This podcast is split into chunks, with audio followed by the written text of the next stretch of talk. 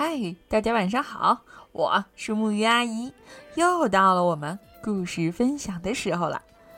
今天晚上的故事和平时可不是很一样，因为这是一个传奇的海盗故事。这就是来自美国梅琳达·朗以及大卫·香农的《千万别去当海》。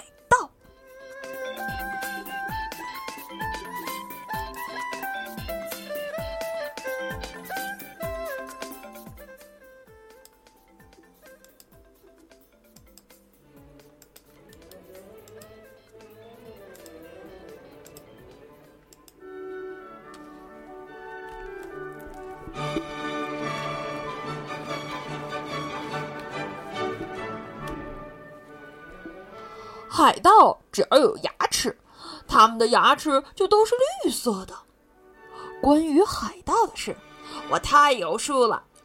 因为有一天，我正独自在海滩上用沙子堆城堡，忽然看到一艘海盗船开过来了。我一看就知道那是海盗船，因为它的旗子上有一个骷髅头。和两根交叉的骨头，我还听到那些海盗在唱：“哎呦，摆平他！”只是他们唱的有点走调。我想告诉爸爸，可是他只顾着鼓捣那顶大遮阳伞。我想告诉妈妈。可是他正忙着给我那吃奶的小妹妹抹防晒霜。于是我一边继续堆我的城堡，一边偷偷留意着那些海盗。他们正划着小艇往海滩这儿来。他们一靠岸，海盗头子就从小艇跳到岸上，对我叫道。喂，小家伙，这是加勒比海岸吗？不是的，我说，这是北部海岸。见鬼！海盗头子说：“我们一定是在波拉巴拉岛拐错弯了。”他绕着我堆的城堡打转，看我挖的壕沟。突然，一下子回过头，对他那些手下大叫。他会决定，没错，而且是个好手，是个好手。他的手下附和着说：“你叫什么名字，小家伙？”海盗头子问我：“先生，我叫杰里米·雅各布。”我回答说：“杰里米·雅各布。”他说。站在你面前的是小辫胡子爷和他的手下。我们有一箱财宝要埋起来，正好需要一个像你这样的绝地帮手。没错，一箱财宝。他的手下大叫：“你跟我们走吧。”小辫胡子爷对我说：“我想。”只要明天我能及时回来练足球，爸爸妈妈不会有意见的。就这样，我当上了海盗。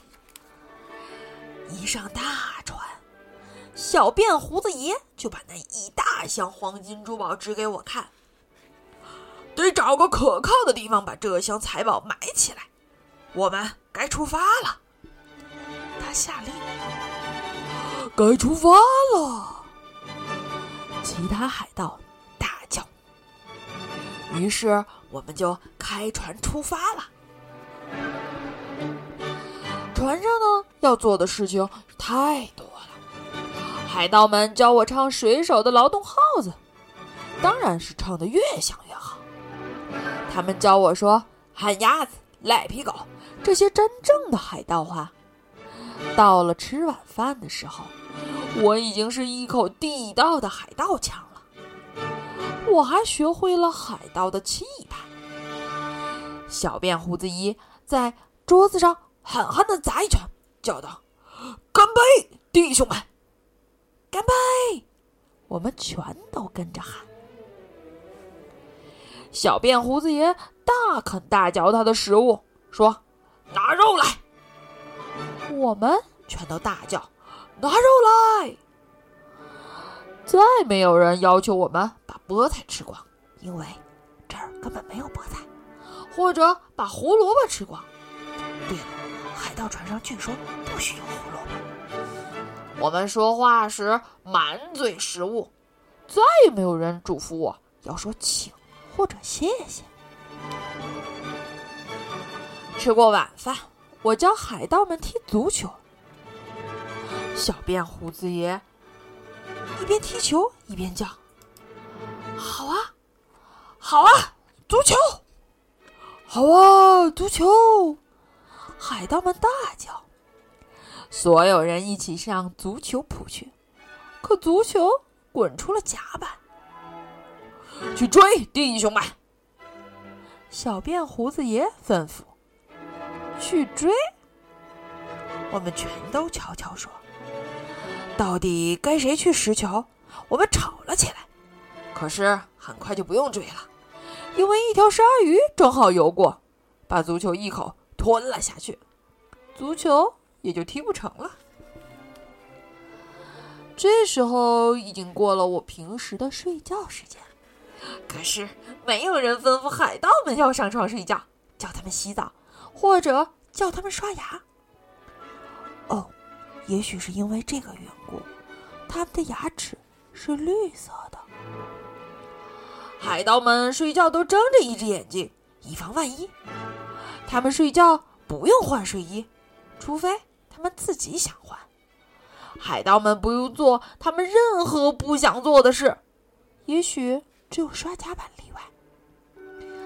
我真想一辈子当海盗。不过，接下来我发现了更多他们不做的事情。等到我困得再也撑不下去时，我求小辫胡子爷让我上床，给我塞好被子，再给我念一个睡前故事。给你塞好被子。他哇哇大叫：“海盗从来不给人塞被子，不塞被子！”其他海盗大叫：“而且他们不读书，只读地图。”你们没有书吗？我问道。小辫胡子也听了，莫名其妙的问：“什么书？”好吧，我就更别指望他会在睡前。给我一个晚安吻了。不听个故事实在很难入睡，不过最后我还是迷迷糊糊的睡着了。可就在这时，海上起了大风浪，雷声隆隆，电光闪闪，海浪撞击着船壁。我想用被子把头蒙起来，可是老是被甩到吊床下面。船舱里一个人也没有，他们全上甲板了。放下船帆！小辫胡子爷大叫：“封上船舱！”所有人都在大喊大叫，东奔西跑。他们放下船帆，封上船舱。没人有功夫坐到我旁边来安慰我，说风浪很快就会过去，一切都会平静下来的。甚至都没有人想到我，哼！我立刻决定，我还是不当海盗了。就在这时，电光一闪，噼啪，哗啦！闪电击中了船桅，把它劈成了两截儿。我们现在怎么办？一个海盗大叫。我们得掉头回去了。另一个海盗大喊：“那么这箱财宝怎么办？”小辫胡子爷哇哇嚷道：“我们把它埋到哪儿去呢？”我上前一步，也许我能帮上忙。我叫的比风声还响。我知道一个藏宝的好地方。风浪过后，我们划着小艇回到岸上，把那箱财宝埋了起来。我们画了一张地图，以后好按地图找到那箱财宝。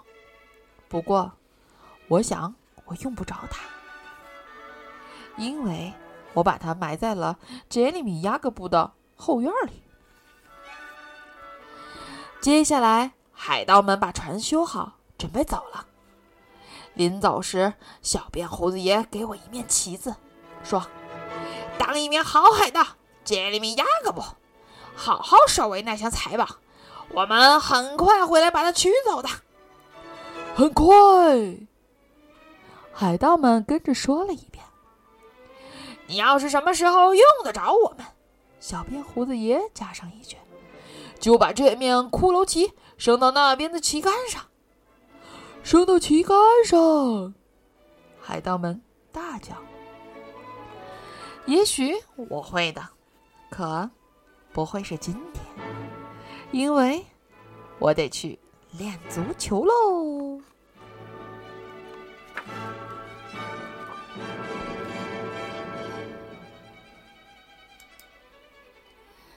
好啦。这个故事到这里就结束了。也许在睡前听上这么一个故事，会觉得有一些兴奋。不过，你们有没有觉得他真的是很开心、很好玩呢？呃，在周六呢，我跟家长的一个沟通的活动当中，和大家谈到了这样的一个问题：其实阅读，并不简简单单是为让孩子读懂什么，更多。更重要的是，因为我们要从阅读中获得乐趣，获得快乐。你说是吗？好了，让我们换一个安静一点的音乐，然后一起说晚安，